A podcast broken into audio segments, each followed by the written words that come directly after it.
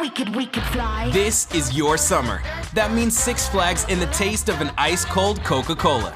We're talking thrilling coasters, delicious burgers, real moments together, and this.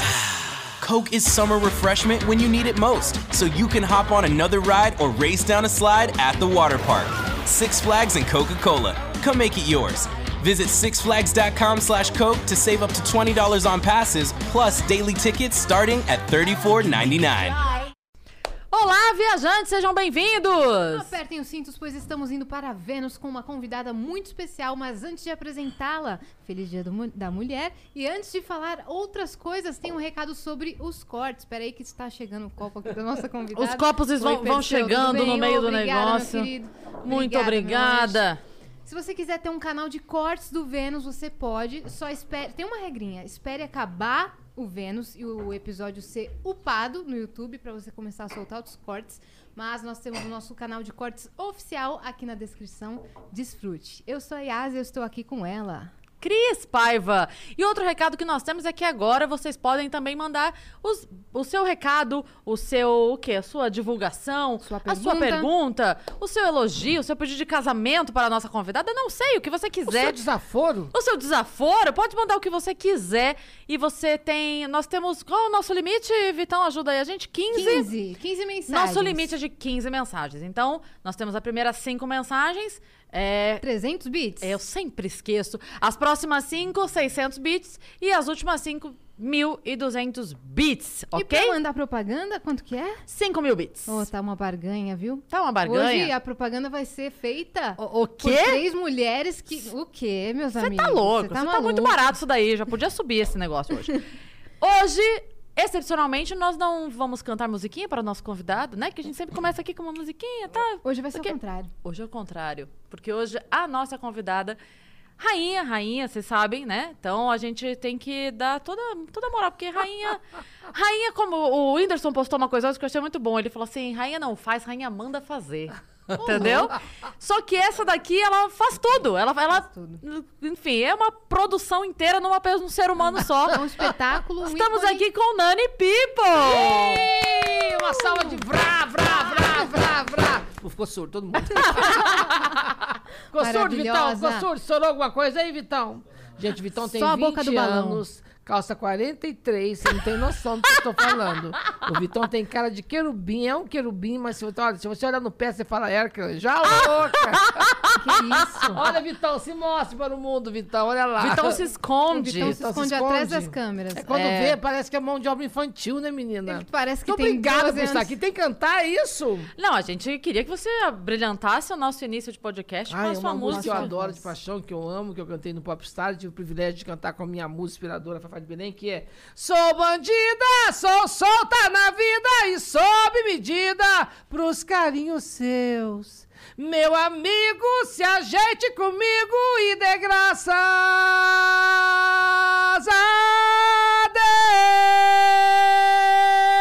Deus. E vai. Nossa. Eu não tinha nem roupa pra esse momento. Que isso? A música ótima. Se você crê em Deus, erga as mãos para os céus e agradeça quando me cobiçou. Sem querer acertou na cabeça. Eu sou sua alma gêmea. Sou sua fêmea, seu par, sua irmã. Eu sou seu incesto. Sou igual a você. Eu nasci para você. Eu não presto. Eu não presto. Traiçoeiro e vulgar. Sou sem nome e sem lar. Sou aquela. Eu sou filha da rua. Eu sou cria da sua costela. Aí que vai o refrão.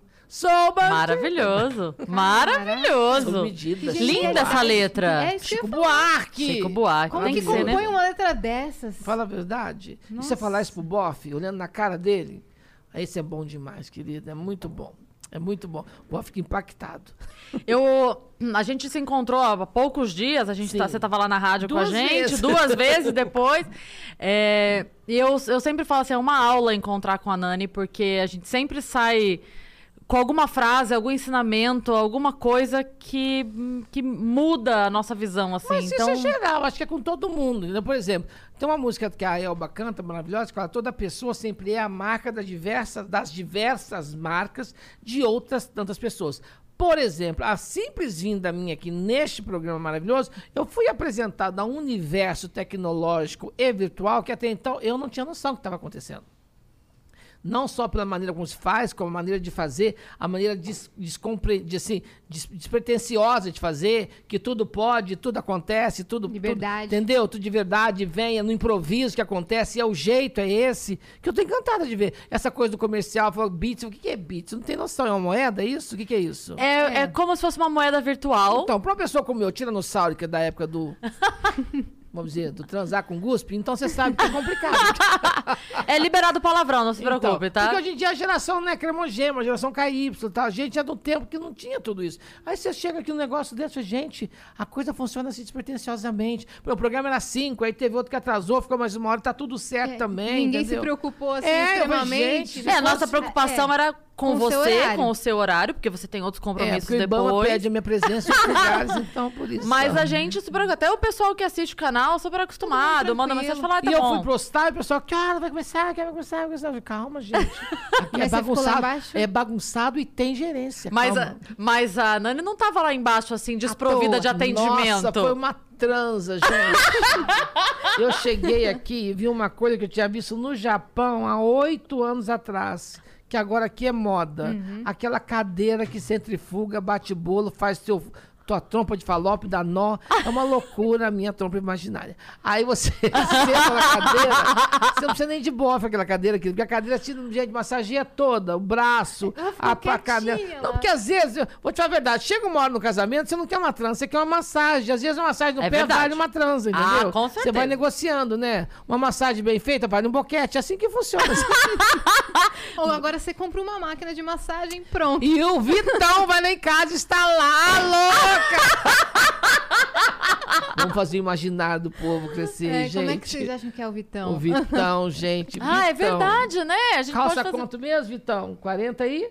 Dois. É, tá vendo? É fora do padrão, mas enfim. Mas, aí fiquei lá até dormir, até cochilei, até sonhei. A Cris, vamos, Nani. Eu falei, aonde? Aonde? Onde é que eu, Eu tô? Me deixa Uma aqui. delícia a cadeira. Aí eu fui tentar levantar, a nova geração chegou um menino super educado, bonitinho. Não, não, não precisa apertar aqui que ela levanta você. Aí você aperta o botão, ela faz. E você sozinha, sozinha, você vem sozinha. Adorei, amei, amei. É muito bom, a gente sabe que o nosso lounge aqui, ele atende todos os gostos, né? Tem pimbolim, gente, tem, Tem. tudo. Tem Tem, gente que vem- Tem negócio de, de, de coisa eletrônica, tchan, tchan, tchan, tchan, aquele negócio de, de botãozinho. Fliperama. Fliperama, fliperama. Sim. olha. Fliperama. É, isso é antigo. É vintage. É vintage. É não se vintage. fala mais antigo. O antigo é uma maneira muito complicada falar antigo. É vintage. Nani, a- é, a- você tem tantas histórias, né? Tantas coisas pra contar. é, e a gente tá aqui hoje no Dia da Mulher. E eu já ouvi, enfim, sua Sabe história. por quê? Sabem por que o Dia da Mulher? Por quê? Foi a primeira vez que teve uma reunião que começou na, na União Soviética, que as mulheres se reuniram no Partido Comunista para poder fazer um plebiscito de, de se reorganizar a carga horária trabalhista das mulheres que trabalhavam até 18 horas por dia e eram menos remuneradas que os homens.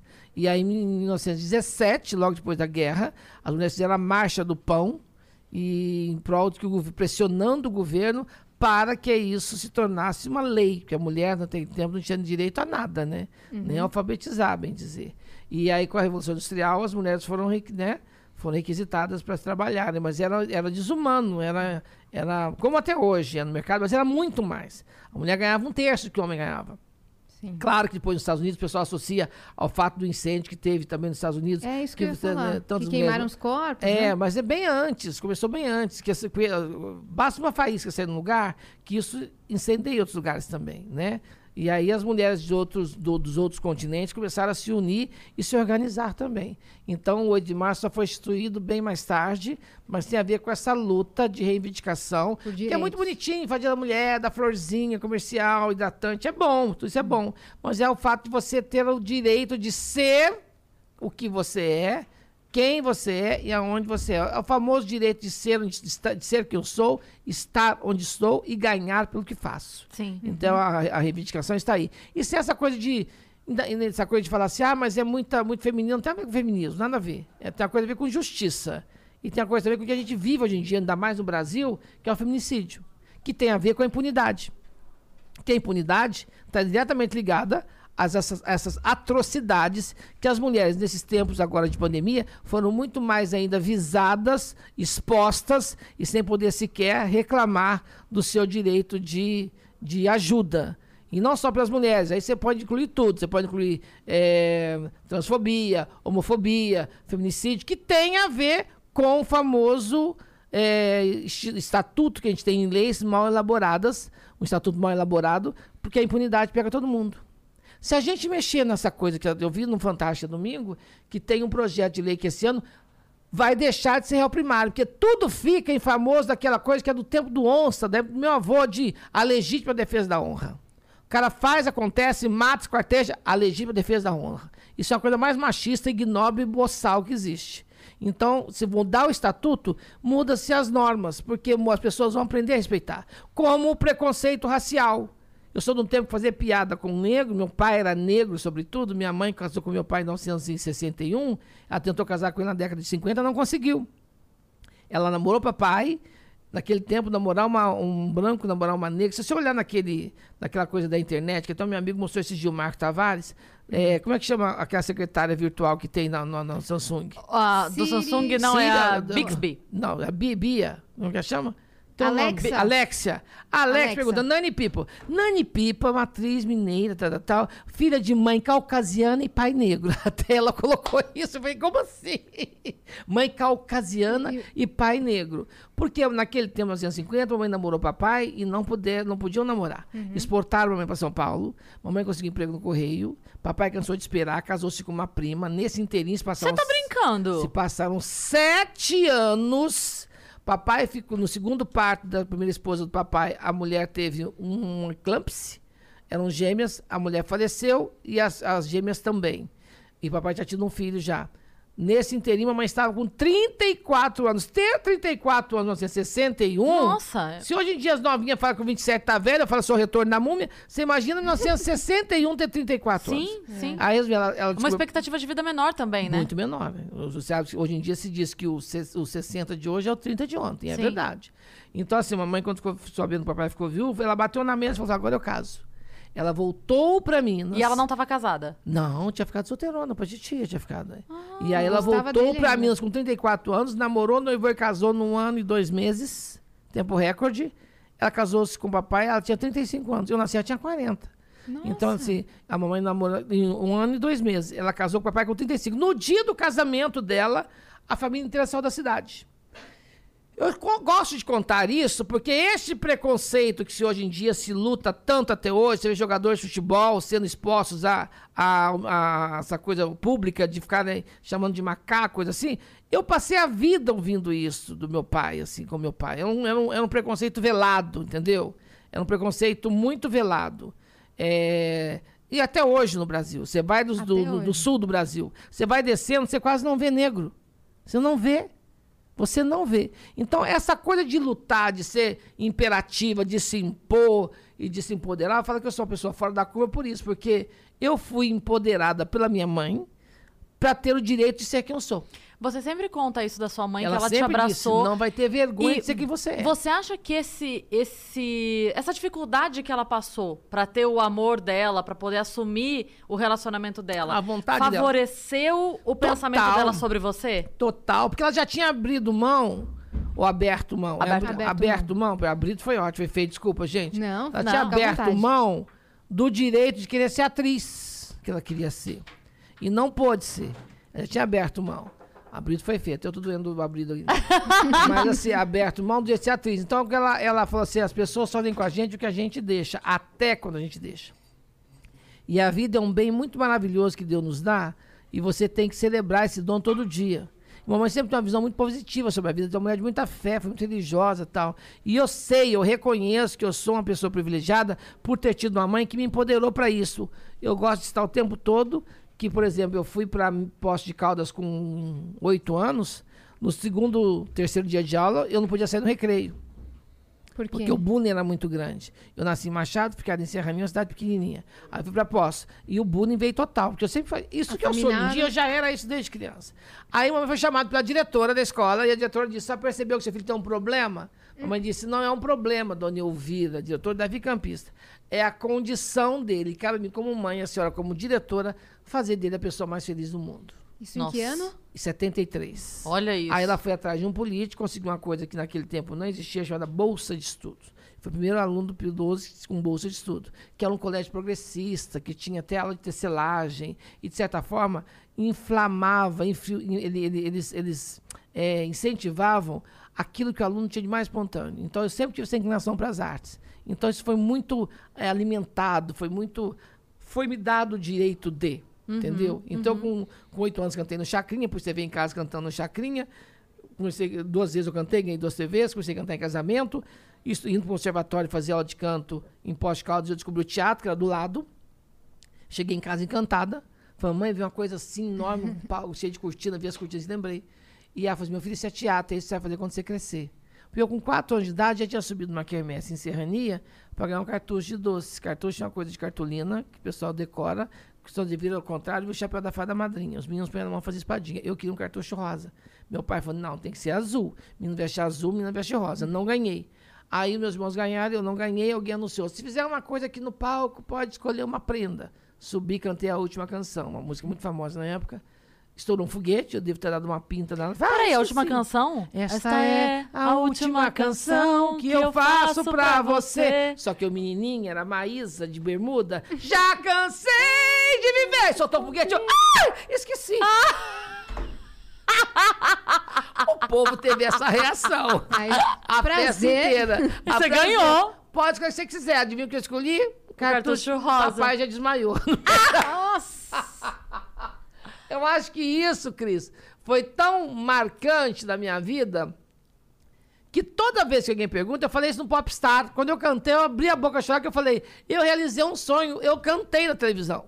Sim. Porque eu queria cantar na televisão. Meu avô faleceu de câncer e foi uma prima da mamãe visitá-la antes dele morrer. E, e na hora que ela estava entrando no carro, eu cresci ouvindo essa história. Que eu dei um show querendo entrar no carro com ela, que eu queria ir para São Paulo para cantar na televisão. Com quatro anos de idade. Quatro anos de idade. Em 1969. Eu nasci em 65. E- Então, ser artista. Não, eu não vim com 69. Em Minas Gerais. Então, resumindo, gente, era tudo muito difícil aquele tempo. Estado de terra, não tem noção. E aí eu vim para São Paulo com 20 Uhum. para estudar teatro. A minha formação acadêmica é teatral. E eu fiz a minha vida no teatro. Eu fiz Macunaíma, fiz Unicamp, Extensão É, Universitária formada na Unicamp. Unicamp. Eu não cheguei a formar, porque eu comecei a trabalhar antes, então eu saí antes. Já tirei o DRT e pronto, não, não sacramentei. Mas a minha fundamentação foi toda lá e depois eu legitimei isso em 10 anos de Teatro Paiol. Então o teatro sempre foi meu grande porto seguro. É que no stand-up, que o Marcelo Médici me apresentou, em 2003, eu já fazia, sem saber que era esse nome, né? Uhum. Eu estreiei na noite de 93. Dez anos depois, Marcelo me convidou para fazer o Risorama em Curitiba, que ele tinha ganho o prêmio Multishow com o Diogo Portugal. Ele falou, Nani, vou fazer um festival de humor e stand-up em Curitiba. Eu falei, conheço, que eu fui lá em 98 fazer um Brecht. No centenário do Brecht foi em 98. Eu fiz a Viúva Bagbic de uma peça do Brecht chamada Um Homem é um Homem, que foi a primeira vez que um autor ousou colocar a mulher como centro da ação. E a Viúva Bagby, ela aparece depois até em três obras dele, Marragone e a obra de Três Vinténs.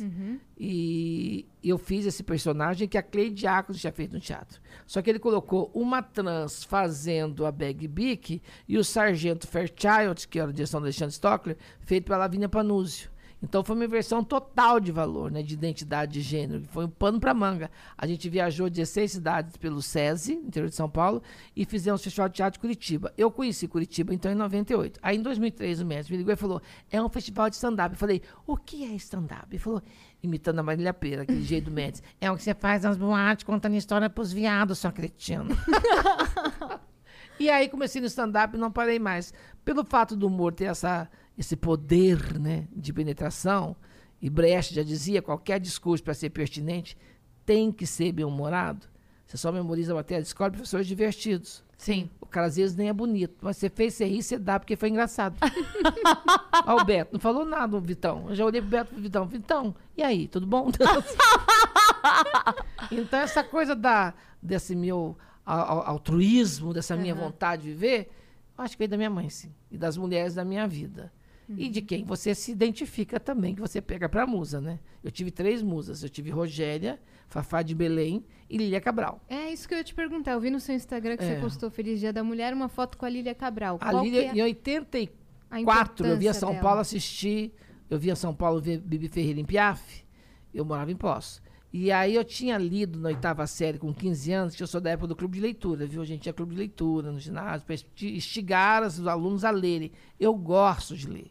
Eu sou uma pessoa que lê, eu adoro ler.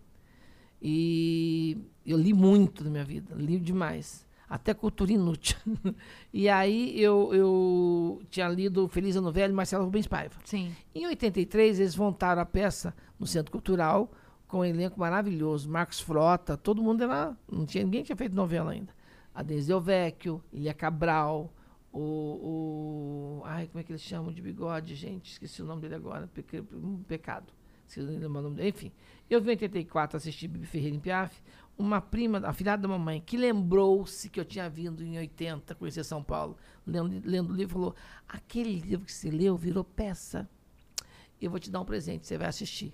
Aí eu vi Tributo a Minelli, que é uma companhia americana que estava fazendo um teatro brigadeiro, chamava One of a Kind. Aí fui ver Bibi Ferreira ia vir no domingo e ia voltar para Poço. Só que naquele tempo ainda tinha duas sessões, sexta, sábado e domingo. Aí eu vi a sessão das 18 de Feliz Ano Velho, eu fiquei impactada quando eu vi entrar no palco uma atriz que fazia 16 personagens. Ela fazia uma enfermeira que ela não falava nada. Mas você ria tanto, tanto, você rezava para a enfermeira entrar de novo. Porque a Feliz Ano Velho fala de um, de um grupo de jovens que vão acampar num lugar, e mergulham numa cachoeira, numa- e aí bate a cabeça e fica paraplégico. Sim. E aí conta toda essa história a partir daí, a narrativa toda. E ali ia fazer 16 personagens. Eu lembro que eu desci a Augusta, do Teatro eh, Augusta, até o, o Cultura Artística, e estava começando a gravar em Pós Caldas uma novela chamada Livre para Voar. E todo mundo que fazia teatro em Pós queria ir para o Rio, achando que ia entrar na Globo e tal. eu pensava assim, eu não vou para o Rio, eu venho para São Paulo. Eu quero fazer teatro como essa mulher faz. Eu não sabia o nome dela, não sabia nada. Passa um tempo, vejo ela no comercial da Pernambucana. Eu sempre falei, muito frio, muito calor, Luiz Fernando, Lucinda tal. Eu fiquei enlouquecida. Aí aparece ela em Vale Tudo. Gente, a mulher do, do, do, do Fernando Velho. Fiquei fã da Lília. A partir daí, toda novela que ela leu, eu sempre me identifiquei com o jeito dela, com a maneira dela de agir, com a transparência dela de se entregar a um personagem, com a verdade que ela faz. E como é linda, né? É. Ela Nossa, é. eu Ela, e, ela, ela e ela- e ela, além de linda, linda, linda, ela, ela não é linda. que ela é só linda, ela é elegante. E consegue ser escrachada elegantemente, É. entendeu? Não, eu lembro do o Pereirão. O Pereirão. Gente, pelo amor de Deus. a- Mas ela, agora. quanto pessoa, ela é piadista também, enquanto Ela pessoa. Não, é? agora quando passou a, a, Uhum. a reprise da novela, tava passando uma outra à tarde, meio que concomitante assim, e na outra ela era tipo uma madame. É. A gente falava, gente, não é possível que é a Nessa mesma agora que pessoa. vai começar, que vai começar Império. Ela faz a mulher do comendador, ela faz uma elegantésima.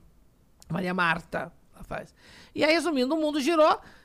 30 anos depois, sou chamado a fazer um, um, um, um registro na Globo, fui convidado a fazer um teste de uma leitura, chego lá e descubro que a novela era com ela. Presente de Deus, né? Sim. Presente de Deus. E assim, o mais mágico disso, você faz uma novela, você convive com trocentas mil pessoas. Trocentas mil. E aí você vira colega de trabalho. Sim. Não fica amiga. Fiquei amiga dela. Nossa simpatia foi tão grande que a gente se tornou confidente. Você já sabia que ia ter essa Não, o primeiro essa dia conexão. de leitura que ia ter só eu e a marcar, só eu e ela. Porque o personagem, os, os dois personagens, eles tiveram uma história muito grande no passado. Hum. Ela sai do interior, toda eh, bem tieta, ela sai toda grávida, tal, chega em São Paulo e conhece o Marcos Paulo, que era um gay e farmacêutico e que ele fazia perfumes para vender nas Então ele pega ela de vendedora. Então eles começam a vender. Então ele faz ela virar Valentina. Só que depois eles se brigam, a novela começa quando eles já brigaram, ele tá no exterior, ele fugiu. Ele fugiu, só que ela liga para ele que ela quer descobrir a fórmula mágica do segredo de Serra Azul. E aí ela liga para ele, só que ligou para ele e fez a cirurgia e se tornou transexual. E aí, quando liga, é o Marcos Paulo, que ele, ele, ele faz a cirurgia, se opera e não quer mudar de nome. E aí, a, a- isso é um, foi um capricho do autor. E aí, quando ela liga, vai nesse inteirinho. Tudo essa coisa do passado dele foi contado depois. Na primeira leitura que nós fizemos, ia durar acho que umas duas, duas horas, acho umas cinco horas. No fim, eu já estava tirando a roupa, mostrando a teta para ver como é que tinha ficado a cirurgia do meu peito. A gente ficou muito, muito, muito unidas, assim. A gente ficou muito. Por isso que o personagem vingou. Sim. E eu tinha assinado contrato, você tem uma ideia, de três meses. Meu contrato com a Globo era outubro, novembro, dezembro. E aí, quando chegou em dezembro, eu fiz a extensão do contrato e fiquei até o, fiz a última cena do capítulo com ela, eu e ela, na cidade cenográfica. E aí, Marcos Paulo teve né, uma história linda na novela. Namorou um jardineiro, depois no final ainda acabou com, com o cara que era ajudante de delegado, se casa com ele e tudo. Foi linda a novela. E com todas os- as coisas de roteiro que a novela teve, que faltava. O pessoal criticava muito que faltava gancho de, de, de ter contraposto, de ter é, é, drama na novela, não, não acontecia o porquê daquela água e tal, mas enfim. A minha passagem com a Lília foi linda, foi maravilhosa. Até hoje, é- Incrível. hoje faz um ano que nós almoçamos Dia das Mulheres, eu, ela, Maísa e a Mila Moreira, um domingo, e eu fui pro teatro fazer espetáculo, voltei para São Paulo na segunda. Na sexta, eu- na quinta eu fiz Renaissance, na sexta eu fiz Osasco, foi quando me ligaram dizendo que não ia ter mais fim de semana no Rio, e aí minha vida parou ali. Disse pro Guda tomar. A já- última já- semana normal das nossas vidas. É, Né? o- o- a última semana de nossas vidas. Não tinha o, o, resto, o, último ano do resto das nossas vidas? Sim. Durante a pandemia, aconteceu um momento aí que eh, teve uma fofoca a seu respeito, saiu na mídia. Eu lembro que Não, você. não é fofoca, não, foi verdade. Você Você, pediu empréstimo? Primeiro, começou, começou aquela coisa da pandemia, todo mundo virou aço da internet, né? É. Todo mundo fazendo live, live. Eu fiquei quieta em casa, coçando o sovaco até virar umbigo.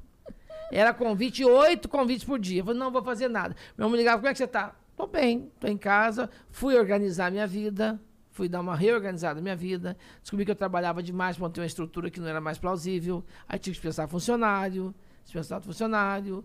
Fui, fui, fui, fui desacelerar. É, Você nunca para. Como foi parar de repente? Parar, vai dançar conforme a música, É, sabe? e parou bailarina? total. Parou, não fez live? Ou só depois que você foi Dancei fazer? 17 anos. Você aprende no que cada passo Hum. É um compasso. Então não adianta fazer esse passo pensando no próximo. Uhum. Tem que ser orgânico. Então você se entrega a este movimento como se fosse o último da dança. Isso eu pus na minha vida, eu sempre fui muito assim. Eu não tenho essa coisa visceral que a internet tem, de fazer um vídeo e ficar procurando quem curtiu. Não tenho isso. Eu vejo um amigo meu que está fazendo tratamento psicológico por causa disso. Ele tem uma. uma como é que chama o nome quando a pessoa é ansiosa? A pessoa ela é compulsiva. Ele tem compulsão tecnológica para saber quem curtiu, o que falou, quantos vídeos foi visto. Eu não vejo, eu posso e deixo lá. Eu entrego para Jesus, eu jogo pro, vai para nuvem. Depois de uma semana, Ah, você fala, ah, tá. Aí, resumindo, eu fiquei dois meses sem fazer nada. Com dois meses sem fazer nada, a minha reserva acabou. Sim. Aí o que eu fiz? Fiz um empréstimo, como sempre fiz. O próprio banco me ligou e me ofereceu. Até porque eu não me encaixava em nenhum auxílio que o governo dava. Não encaixava. Aí fiz empréstimo. Aí a vida seguiu. Passou nesse dia. Acabei de fazer empréstimo. Bruno Assunto me convidou a fazer entrevista para Cidade de Jardim Shopping, que foi maravilhoso, foi o que salvou minha vida. E assim, um mês, eu fiquei cinco meses fazendo entrevistas às sextas-feiras para Cidade de Jardim Shopping, no Instagram. Chamava cá pra, chamava-se cá pra nós. Entrevistei gente incrível, da melhor qualidade. Cláudia Arraia, Poeta Gil, Galisteu, Porchat, Calabresa, Luiz Nanguanais, é, Bruno Astuto, ah, ah, gente que tinha coisa também no Cidade de Jardim, aquele cara careca que faz Masterchef, como é que chama tatuado, maravilhoso. Fogaça. Fogaça, a, a Isabela Suplicy, Boleira, é, gente massa, aprendi Uhum. coisa, é, gente que eu sempre inspirei muito, Padre Fábio Melo, Xuxa, Nossa. enfim. Que foi, time, Foi cara. maravilhoso. E isso salvou minha vida economicamente. Eu sei que eu tinha feito financiamento para pagar em três anos e meio. Paguei em nove meses. Nove meses paguei. E por que, que as pessoas falaram sobre porque isso? eu fui dar uma entrevista em julho e falei assim, Nani, como é que você fez para sobreviver? Você entrou em algum auxílio? Falei, eu fui convidada a nem comparecer na caixa. Ainda fiz piada assim. Aí o que você fez? Eu fiz o financiamento. Foi, eu falei só isso. Passaram-se dois dias de o quê? Nani People é, não, é, pega a novela da Globo e é obrigada a fazer financiamento. Faz Quebrada na Faz pandemia. empréstimo. É. Faz empréstimo. Por exemplo, eu fiz um podcast com o Vilela há uns, uns três semanas, vai fazer um mês daqui a pouco. E falei de N coisas, essa coisa de ter 60, 55 anos, de, da, da coisa da era AIDS dos anos 80, como é que a AIDS chegou na minha vida, de eu perder todos os amigos, de eu trabalhar, por exemplo, na loja na Rua São Caetano, tinha três vendedores, só eu tô vivo e não me contaminei, por sorte. Até porque nos anos 80 eu não tinha uma vida sexual porque eu não tinha identidade sexual. Eu fui me descobrir trans em São Paulo, que não tinha nem nome pra isso que eu era. Eu fui descobrir com 23 que eu não era gay, que eu era trans. Eu falei, que é isso? Como não que tem você cabeça de descobriu? mulher.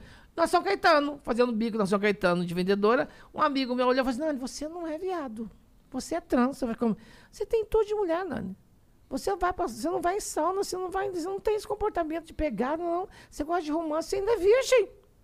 Você me moça achando que vai vir um príncipe. E pensava. Por isso que eu gosto da Cinderela. Mas isso é verdade. Se você botar você e a Anne Freitas, uma do lado da outra, falar quem aqui nasceu com, com o XY, vai falar, é a Anne. Isso aqui, essa pegadora, isso aqui que faz essa. É a Anne, eu tenho certeza que é a Anne Freitas. Te amo, mas você sabe que é verdade, porque Anne Freitas é isso. Eu sou de ficar. A Nani é Cinderela. Eu fico tempos casada. tempos namorando. Tempos, sim, eu sou mesmo. Sou de namorado, só pra casar. Não sou santa. Quando fecha a porta do quarto, sabe que eu faço a jaguatirica, mas. que isso? eu fiquei quatro meses sem ver o bofe. Por que que é jaguatirica? Ah, meu bem. Eu viro Gilma Marruá misturada Que com o velho do? Restelo, a louca do, do, dos idos. Aí, resumindo, falei, eu fiz um financiamento, saiu tudo. Aí eu peguei, voltando ao Capel, Vilela.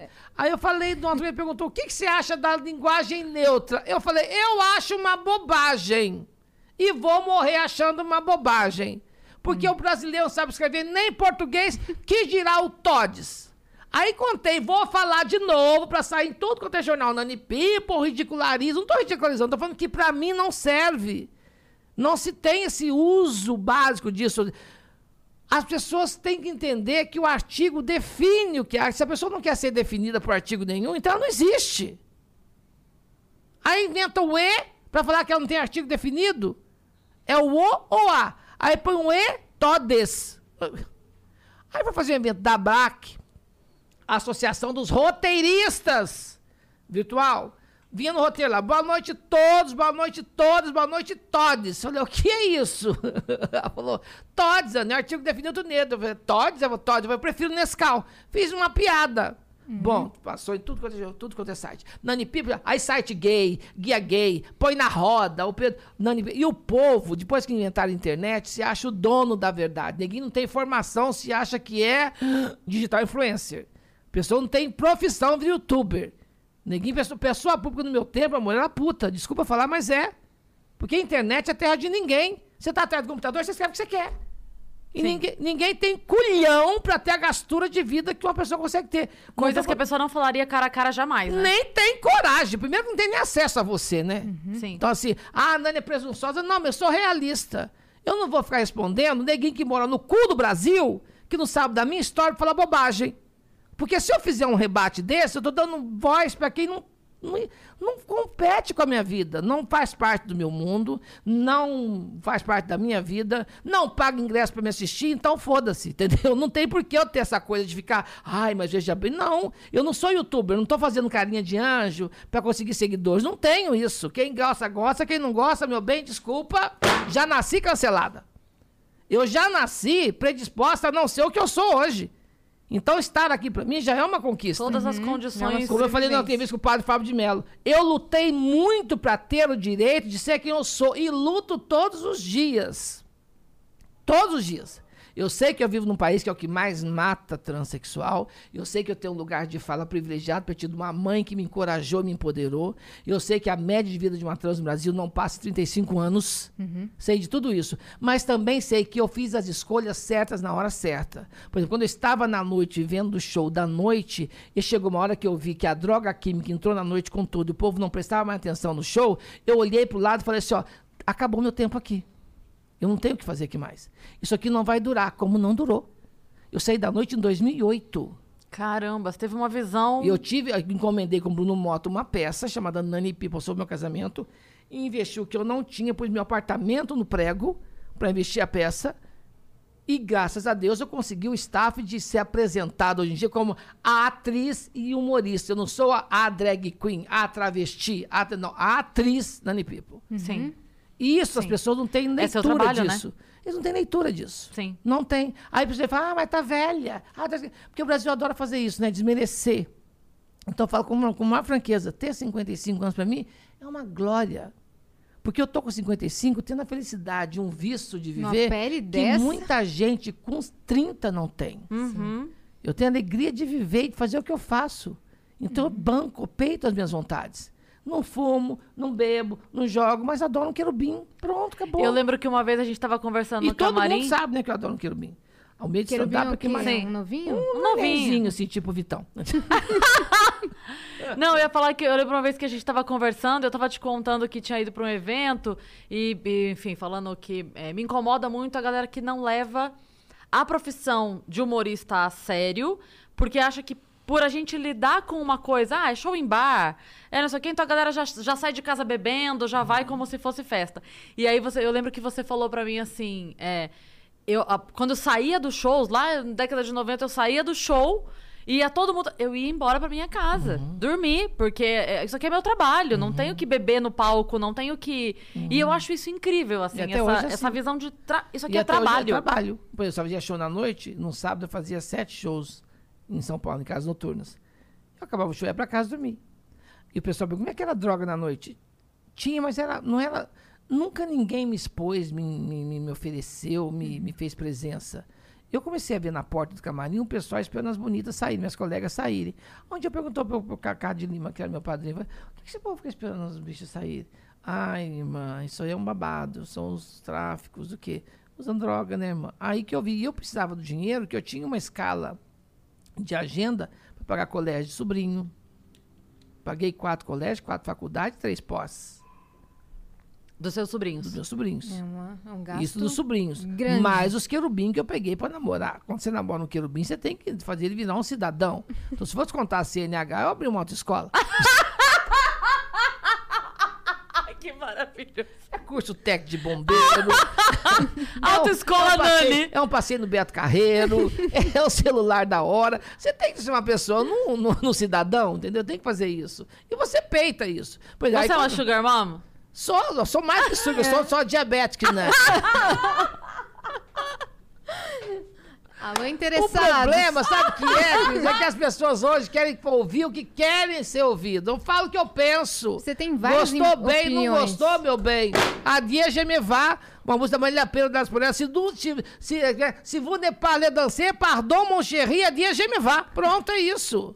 Eu não tenho essa obrigação de agradar o tempo todo. Pelo contrário, eu consegui ser quem eu sou peitando todo o sistema. E peito até hoje. Eu peito até esse sistema LGBTQI, mais que quer que você diga coisas. Eu não sou militante, eu sou uma pessoa que milita para sobreviver.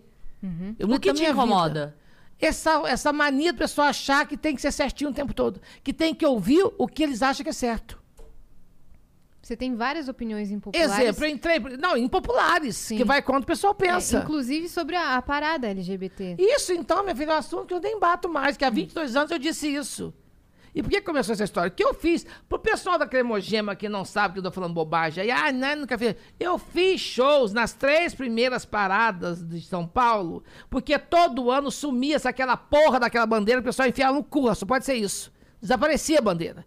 A gente fazia show de graça para conseguir fazer a bandeira da Paulista. Até que chegou uma hora que começou a fazer assim. Toda casa noturna podia colocar um carro alegórico na parada. Até que chegou uma hora que inventaram a tal da Associação Amigos da Parada e só se podia colocar carro alegórico na parada se alugasse da associação. Só que o preço do mesmo carro, que era X, passou a ser 3X. E eu perguntei, para quem vai o dinheiro? Nunca foi dito. Aí eu não fiz mais parada. Parei de fazer. E quando eu falei isso, na época, nossa, a Nani está indo quando não, meu bem. Eu milito todos os dias. Quando eu me levanto, A sua vida é isso, né, Quando eu Nani? me levanto, eu vou na padaria, eu vou ao mercado, eu vou na vida, eu estou militando, eu estou tendo, me dando o direito de ser quem eu sou, de estar onde sou. Eu não sou isca de piranha, eu não sou bucha de canhão.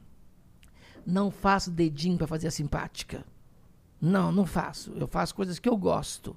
E quando você diz não e vai contra que uma pessoa quer ouvir, você não é mais legal. É que você percebeu que estavam começando a ganhar dinheiro em cima de uma causa. Não, é que você só quer saber aquilo... por que, que para onde vai o dinheiro. Sim. Se a gente fazia show de graça para poder pôr a bandeira Paulista. você não é contra a e parada. veio uma lei marcial, só pode colocar carro alegórico se você colocar da associação. Para quem vai o dinheiro? O que se faz com esse dinheiro? Começou a me incomodar isso. Você é contra a Mas é comercialização con- da Mas parada. isso é contra tudo, gente. Eu sou assim na vida. Porque eu falo, não pode, mas não pode por quê? Por a linguagem neutra. Por que tem que usar a linguagem neutra? Porque se a partir do momento que o artigo definido o e a define se uma pessoa da, da identidade, do gênero que ela tem, é uma definição. Agora o cara não quer ser definido como nada. Mas e se a pessoa não se identifica como nada? Nem Então como ela homem, existe. Nem como mulher. Mas Então- ela existe. Mas, ela, mas, mas, vive mas, se não é homem mulher, é o quê? Uma, uma, uma pessoa. é, é, Gênero. Não, como é que chama isso? Não Como chama? binário, não é? Híbrida. É? híbrido? Eu não sei. Então, assim, é o tipo de coisa que eu falo assim: é muito conversa para pouca vivência, é muito verbo para pouca atitude. Você descobre com 50, meu bem, que a vida passa num orgasmo. Vai ser bom? Não foi? Então a gente tem mania de viver hoje em dia conjecturando. Quem não sabe o que é conjecturar é querer saber, conjecturando qual é o padrão da felicidade. Criou-se um estímulo de você tem que ter para ser. Você tem que ter a casa, o carro para ser feliz. Tem que ter o bofe. Não, você tem que ser feliz por você só. O outro é complemento. Eu vivi durante 18 anos numa kitnet em Santa Cecília, que era do tamanho da minha sala hoje em dia. E fui muito feliz ali. Então, nunca dependi de ter alguma coisa para ser. Quando eu entrei na EB em 2001 e fui repórter da EB, que foi a nossa dama TV brasileira durante quase sete anos, amigos meus falavam assim, você não pode mais morar no centro. Você está na EB. Eu falei, eu tenho faculdade, sobrinho, para pagar. E louca de mim, porque na época a tiazinha, que foi um fenômeno do, do, do- do- do Caldeirão, do Caldeirão que era o O positivo, O positivo, chamava o programa que, que, que o, o Luciano saiu e entrou o Otaviano. Sim, sim, sim, sim. A tiazinha tinha comprado um apartamento, a Suzana, Suzana Alves, comprado um apartamento, não sei se em Perdiz ou Morumbi, depois teve que vender o apartamento, que o condomínio é caríssimo. Porque assim, eu nunca fiz essa coisa para constar, nunca. Por exemplo, quando eu saí da novela, eu vi de amigos meus, agora, Nani, você vai fazer só shows em teatros grandes, acabou a fase de barzinho. Falei, engano seu. Vou fazer barzinho, vou fazer restaurante, vou fazer casa de swing, se me chamar, querida. Eu vou e faço. Tanto que eu fiz que terminei a novela numa quinta, comecei um filme no Rio. Terminei o filme numa quinta, peguei um show da temporada de um mês e pouco no Teatro Grandes Atores. Cheguei em São Paulo em 2019, no dia 2 de julho. Do dia 3 ao dia 9, eu fiz show com o Bruno Mano, comecei no dia 3 em Osasco, no dia seguinte Sorocaba, depois Rio Claro, depois Campo do Jordão, São José dos Campos. Eu sei que eu fiz uma leva de barzinhos assim, lotados. E até hoje, ai de mim se não fosse os barzinhos. Comprou apartamento, comprou As contas estão em dia É. com os barzinhos. Porque teatro é maravilhoso, é. Mas o teatro, você tem que entender que tem gente que não tem cultura teatral. O brasileiro fala assim: ah, mas eu não vou em teatro porque eu não gosto. Nunca foi. Agora, num barzinho, quando o stand-up fez essa coisa de sair do palco e ir pro barzinho, ele fez uma coisa que teve um dramaturgo alemão chamado Car- Carl Valentin, Carl Valentin, K-A-R-L, que fez uma, uma sequência de textos de sketch chamada Cabaré Valentim, que ele se apresentava nos, nos cabarés da Alemanha, antes da Primeira Guerra. Então era maravilhoso isso que ele fazia. Eram várias esquetes. Que, porque quando você faz num bar, você tira o espetáculo do palco, do teatro, e vai para um bar, você dá direito ao povo se divertir fazendo o que eles mais gostam, beber e paquerar e comer. E aí é bom para o artista testar a sua capacidade de persuasão, porque você compete com o cara que quer beber, com o cara com a menina que quer Que tá paquerar, flertando, é. com todo mundo você Com o compete. garçom passando. a- Exatamente, o outro reclamando que tá. né? Você Uhum. compete com o bebum, o cara que tá bêbado, entendeu? Ou o casal que tá fazendo DR. É uma puta escola mesmo. É uma puta escola. Então, assim, eu não abri mão de fazer isso. E faço isso o tempo todo. E sempre fiz muitas coisas, né? Uhum. Pelo fato de ter feito teatro, eu fiz TV, cinema, meu irmão tá me ligando, ó. Meu irmão me ligando, assim. Já atendi Eu ele. estou dando uma entrevista, vou te mandar o link de onde eu estou. estou agora fazendo um negócio chamado Vênus. podcast. Isso. Tá bom? Eu te passo o link agora. Vou te Então ela tá agora na o link, TV, tá? no teatro, no barzinho, Ah, no meu irmão podcast. bonitinho, olha o João Cunha, falando, fala de novo que eu te colocar Fala que na você tá no Viva a fala. Voz. Parabéns pelo Dia Internacional da Mulher. Ah, Meu irmão mais velho, tá vendo? Meu Um pai, beijo. ser, meu pai. João Cunha, bonitinho. olha, Eu recebeu. tava falando com a moça de Belém, com a jornalista de Belém, que amanhã faz um podcast com o pessoal de Belém, de- por isso. Legal. Tá bom? Um beijo. Um beijo. Tchau, até. Que e hoje eu tô no. Ratinho, beijo. Que tá lindo. irmão, É, hoje você tá ao vivo no Ratinho. Então, Você tem Cris, tudo, né? Eu não tenho uma história triste pra contar no sentido de, ai, que eu sou tieta, fui escorraçada. Não, não tenho. Não tenho. Eu tenho um lugar de privilégio. E isso incomoda muita gente, porque acho que você tem culpa disso, né? Isso tudo sabendo desse pentagrama racial da família, do meu pai, tudo isso. Sim. Entendeu? Então, do isso, de certa forma, eu já aprendi a saber a lutar. Isso não é- nunca foi fácil. Nunca foi fácil. Então, não. Eu sempre tive de cara pra tudo na minha vida. Pô, eu quero um cartucho rosa. Não pode. Eu quero usar um bamba. Não pode. Tem que ser que chute. Por quê? Quando eu comprei um bamba rosa, menina, quase que deu polícia dentro de casa. chegaram a tentar te mudar? Mudar seu jeito? Não, com 10 anos puseram psiquiatra. Fiz tratamento psiquiatra dos 10 aos 18 anos. E nem por isso eu tenho trauma de infância de falar, ai, não volto ao interior porque eu sofri demais. Não, pelo contrário, meu bem. Você, você tem que seguir a vida. A vida tem que seguir. Você tem que seguir. E você responde os desafios da vida com trabalho. E você só vai receber pancada de quem está do teu lado. Porque quem não te conhece não tem acesso a você. Sim. E não tá nem aí. Você recebe traiçoa- trai, trairagem, rasteira de quem você dorme do lado. Sim. Não é, Cris Paiva? Nani estava do meu lado na festa, na hora Não que veio a bomba. Não. Nani gritava. que não é sabe?" absurda! Vamos lá agora! Eu Falei, calma, Nani, Que calma. loucura, gente. Falta de vergonha na cara. Não, que isso. Mas eu acho que você... Você fez uma pergunta e comecei a contar minha vida. Foi assim, né? Não, mas ótimo. Não, é isso é mesmo. isso mesmo que a gente quer. É, não, eu ia falar que você sempre teve muita força, desde que eu te conheço. Eu tenho tenho- personalidade, acho que é, É. isso, não é isso? Acho que assusta as pessoas também. Acho que é isso. eu- a, a gente tava... O pessoal faz pergunta aí, não faz? Faz, Faz. Vitão? Faz, eles já Faz, vão mandar já. Vitão, estão falando alguma coisa que a Nani fala muito rápido? Mandem perguntas Nada. aí pra Nani. Não, a gente tá... Tá Nani assistindo, Vitão, sem é isso? perguntas. Tem o quê? 30 pessoas? Quanto? 50? 91? Ah. 4 mil pessoas nos vendo? Nossa, vou chupar alguém hoje. Interessados, mandem foto da rola pra Nani Pipa. Ela Mas vai só escolher pelo... do Ratinho. o que eu quero dizer disso tudo que fica é a tua identidade de caráter. Você não pode blefar. As pessoas não podem ter dúvida que você não está falando para agradar. Por mais que você vai destoar do tom da multidão, eu falo o tempo todo, não seja galinha da Angola. Não ouça uma coisa e saia disparando como se fosse verdade absoluta. Questione. É para você? É bom para você? Então, para definir, artigo neutro para mim, linguagem, não serve para mim. Não é da minha natureza. Você não tá é do falando meu a sua verdade, Da minha é verdade. absoluta. Eu tenho a minha biografia, que é essa vezes que se chama Minhas Verdades. São as minhas verdades, são o que eu construí a minha vida e faço até hoje. Porque uma coisa que eu descobri que eu tenho, toda a vida que eu tenho, que é uma coisa que eu tenho, que eu tenho, é- são valores. Uhum. Então eu nunca fiz nada que fosse contra o que eu acredito, que eu goste. E- Nunca, em todos os sentidos. Isso pessoal, profissional, só faço coisas que eu acredito. Por exemplo, quando veio o convite no mês do- da pandemia, podcast, eu não vou fazer, não é pra mim. E até hoje aparece muito convite. Uhum. Não faço, não bato palma maluco. Eu não bato palma maluco.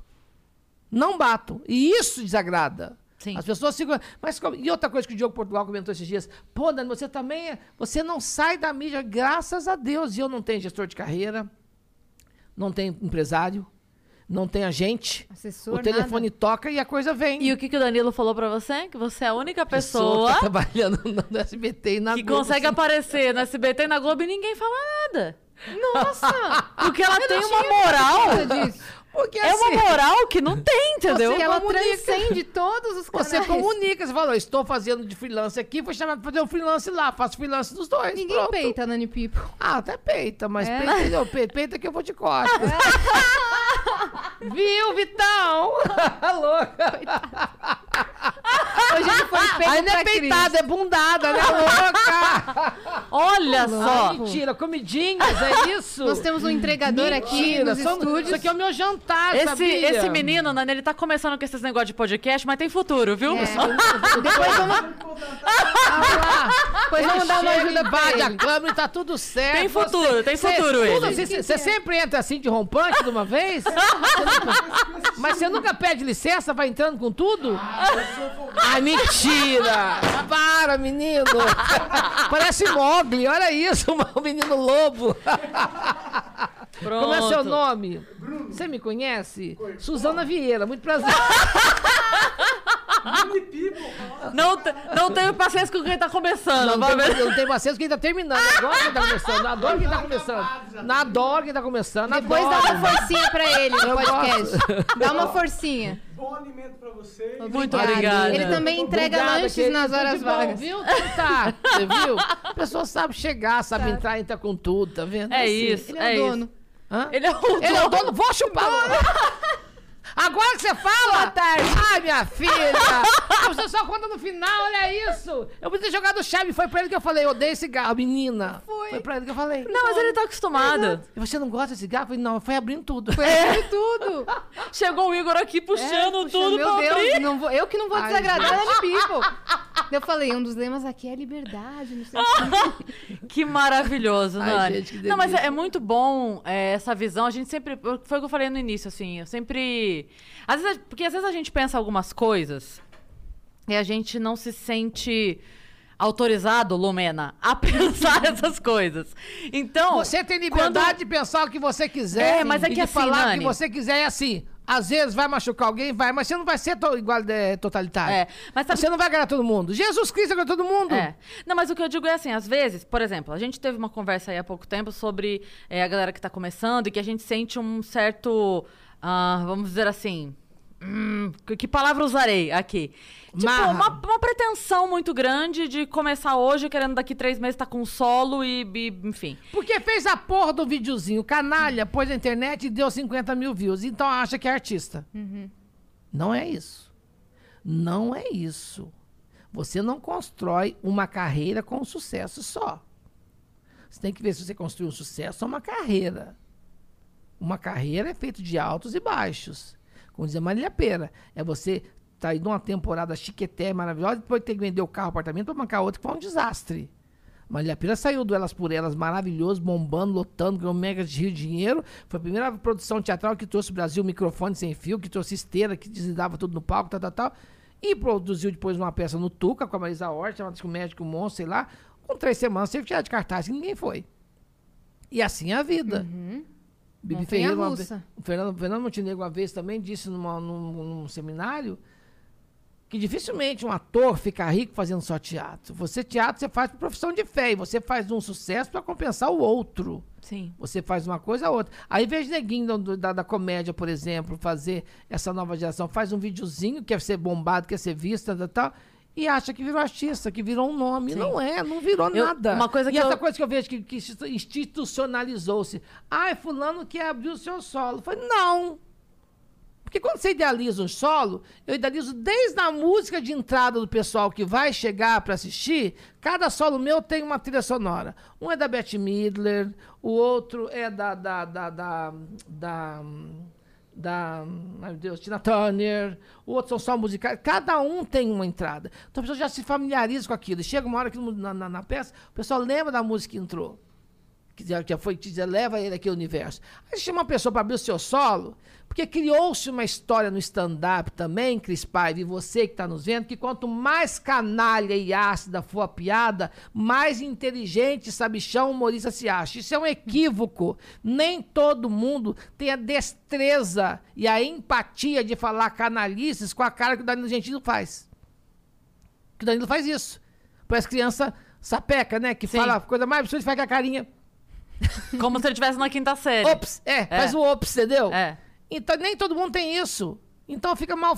Você começa o show do outro derrubando o show. E você passa Uhum. o resto da, de, de uma hora e pouco tentando levantar a merda que o outro fez. Sim. Eu já tentei isso e não deu certo. Isso que e você aí, quando você falou- fala assim, eu não deixo ninguém abrir meu show. Ah, você não tá dando espaço. Vá à luta, eu fui. É. Vocês que lutem. É. Não, eu mas- lutei.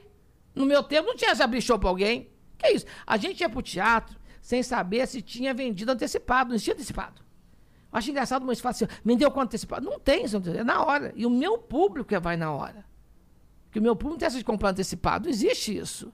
Eu não sou dessa geração internet que garante, o produtor começa assim, e aí criou-se essa moda, e aí tudo vira uma moda, né? Ele quer pegar a senha do teu Facebook para poder divulgar. Falei, não vai, porque se, eu Nem a fa- pau. se numa semana eu faço shows em cinco lugares, meu Facebook vai ser um puteiro. Com cinco pessoas dirigindo o Facebook, falei, não, divulgue você, você que lute.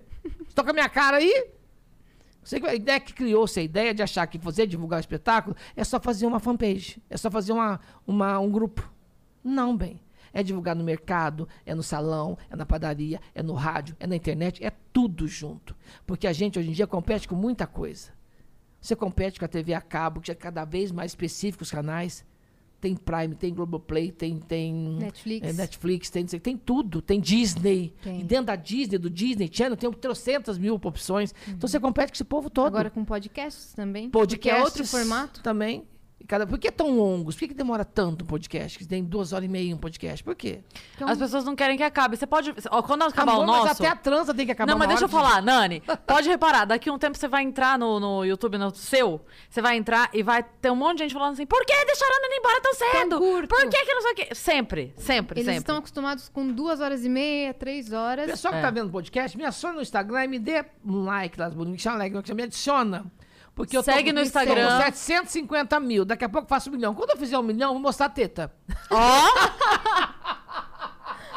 Aí O o, Instagram queima, tira. Aí o Instagram tira. no camarim a gente já tem essa vantagem há bastante Todo tempo. humorista já teve a vantagem. Você viu meu peito, pai? Não, mas eu ia comentar que eh, o que eu percebo, até comentei isso com o Vilela lá no, no, no podcast dele, eu percebo, é que assim, a galera chega sem um respeito. Não por mim, não é por me respeitar a Cris Paiva, foda-se a Cris Paiva, mas sem um respeito pela galera que já está, que estava aqui plantando o mato antes de colher e o, Mas tirar o mato. também, exato, porque às, às vezes não respeito porque nem conhece a tua história. Entendeu? Tem isso. Mas, Dani, quando o eu lembro... que eu falei do negócio da linguagem neutra, quando chegou no Põe na Roda, você viu o absurdo que o pessoal falou? Aí o que eu fiz? Peguei, fiz um texto, coloquei no meu Instagram e peguei esse mesmo texto e postei no Põe na Roda. Aí o pessoal fechou o cu. Na hora. Ninguém falou mais nada. Eu postei um texto falando exatamente sobre isso, dessa coisa do pessoal falar, porque se começaram a desmerecer a minha história, meu trabalho. A minha história não, ninguém vai desmerecer, não. Eu postei uma coisa assim, ó sobre todes, tudes e afins. Depois que inventaram a internet, Bossal virou catedrático. Foi-se o tempo que liberdade de opinião era sinônimo de raciocínio. Direto ao ponto, antes de publicarem manchetes caçando likes, procurem ler e se informarem em que contexto as palavras foram ditas. Quando eu falo uma coisa, quando eu falei do podcast do Vilela, sobre, eu estava vindo de um pensamento sobre a era AIDS e tem essa coisa do, do, do, do- do- pronome neutro, da, da linguagem neutra. Aí pegar só a linguagem neutra, a manchete é Nani People, tirar sarro, não sei o que, desmerece. Foi desse jeito a manchete. Aí assim, então antes de você fazer isso, procure saber em que contexto foi, foi feito, foi dito isso e se informar para como é que as palavras foram ditas. Portanto, geração cremogema, minha opinião, minhas opiniões não desmerecem minha trajetória de vida nem meu trabalho enquanto atriz humorista, que não é curta.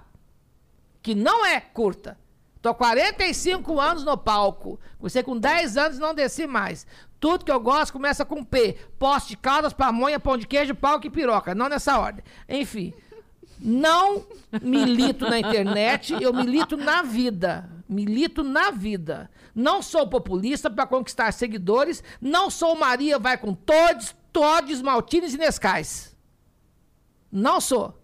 E para você que se quer ver a entrevista, procure se informar antes de vociferar, grunhir e levantar meu lindo nome em vão. Se informe, todenhos! E divirta-se com esse encontro lindo que eu tive com o Vilela e pus o link, Inteligência Limitada. Maravilhoso. Calar a boca. Maravilhoso. Quando você faz assim comigo, não violão, porque as pessoas estão acostumadas a falar. blá, blá, blá. Quando você- como é que é? Não entendi? O que você tá falando aí, bicha? Acabou. Acabou. O pessoal pensa duas vezes. Uhum. Aí, ai, não é barraqueiro, não. Bem, as, as pessoas fazem com a gente o que a gente deixa. Até quando a gente deixa. Eu construí minha vida no teatro, no meu trabalho. A coisa que eu mais primo é isso, é abrir mão por opção de vida pessoal, sexual, emocional, familiar, em função do meu trabalho. Então, quando pisar aqui, pisa devagar. Agora, só porque eu não agradei o só- a sua, seu raciocininho de modinha, de militante cremogema, vai encher meu saco. Ah, não vai, querida, mas não vai mesmo. Pra cima de mim, só um bofe com 1,80m, custando 42, magrelo, né, Vitão? Aí, É, só de você acordar, você já tá militando, entende? Pois é, mas aí criou essa ideia de, de, de, de, de atitudes que o pessoal acha que tem que ser atitude de, Que você tem que de um obrigatório. textão. de, de obrigatório. Atitude obrigatória. De obrigatória. Que isso? Não. Obrigatório se. Como É obrigatório se eu achar que é. Não é assim. Se posicionar. Por exemplo, ah, tem que ter obrigação de deixar o novo humorista abrir meu show, mas nem fudendo. Mas nem fudendo. Vocês que lutem. Mesmo. Não é assim que funciona. Ah, vou te cancelar. Já nasci cancelada, querida. Pela natural da vida, não estaria nem chego aqui.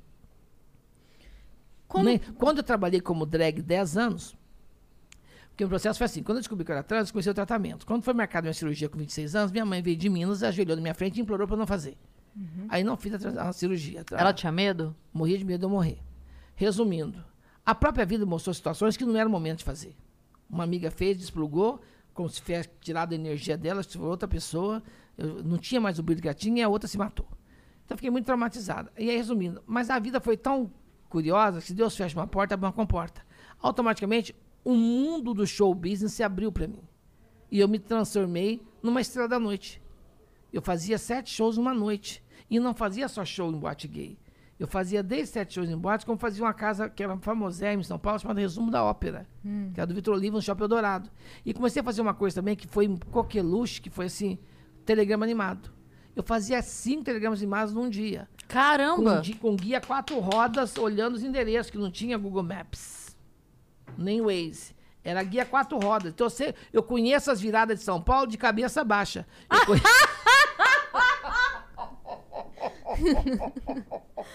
Vitão, não olha pra cá. Quem, Aí- quem só tá escutando.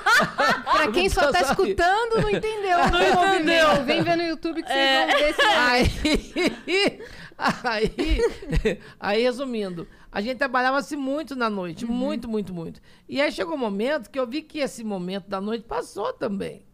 Passou, porque passa. Tudo passa. Aí alguém perguntou à moça do Belém, que eu fazia um podcast com ela amanhã, do jornal lá de Belém. Ela falou, Nani, quando é que você acha que vai voltar de normal? Eu falei, não vai voltar, querida, vai ser outra história. Nada será como antes. Não será, Cris. Você passa aqui nas ruas da sua cidade, você vê o comércio, as lojas, todas vazias, os, os pontos comerciais, todos vazios. Então, aquele famosa loja que não superou. Eu passei esses dias na Brigadeiro, levei um susto de ver quanta loja vazia. Onde que eu passei outra rua que eu passei também, que levei um baque quando eu vi? Rebouças. Tudo fechado. Paulista, Paulista. Tudo Augusta. Tudo fechado, fechado, fechado, fechado, fechado. O pessoal não, não, não, não, não, teve, não teve suporte econômico para isso. Então, aí fala, Nani Pipo fez empréstimo, graças a Deus que eu ainda tive crédito para isso. Não Entendeu? Porque tem amigos que não empréstimo. tiveram. E todos meus amigos que eu conheço assim, voltaram para casa da mamãe. Eu não tenho mais a mamãe, eu sou a mamãe.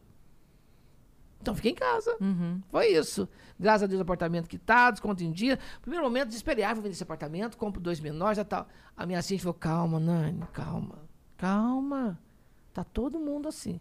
Aí fala assim, ah, ah, mas todo mundo no mesmo barco. Não, tá todo mundo no mesmo mar. Cada um tá num barco diferente. A gente tá nadando sem boia. Uhum. Tá Tem assim. gente que tá de iate. Tem que estar de jangada. Tem. Tem assim. É você ter consciência, Cris, de você ter essa lisura de temperamento emocional, de não querer se adequar ao que você não é. Por exemplo, tentam me convencer até hoje a fazer um canal, um canal. Eu não tenho essa linguagem de manter esse canal. Porque eu falo coisas que as pessoas às vezes se assustam, porque eu não. Ah, não é divertido, porque de ser divertido está em mim. Eu faço piada até de fratura exposta. Mas não tenho essa obrigação de ser engraçado o tempo todo. Se eu estava chegando aqui, a moça falou: ai, vai tirar uma foto. Falei, cadê a máscara? Ela falou, não tem máscara, então não tem foto, caralho. Falei na cara dela, você viu? Não vou tirar vi. foto. Você sabe, vou tirar uma foto com você sem máscara. Tô, hoje fiquei sabendo de quatro amigos meus que se contaminaram. Não vou. Antes de a gente chegar aqui e ligar isso aqui, gente, a Cris deu um banho de álcool aqui que eu fiquei até bêbada. A gente se podia embebeda enviar- assim. Ela não dá banho de álcool em gel, não. É álcool puro, é na veia. Dá...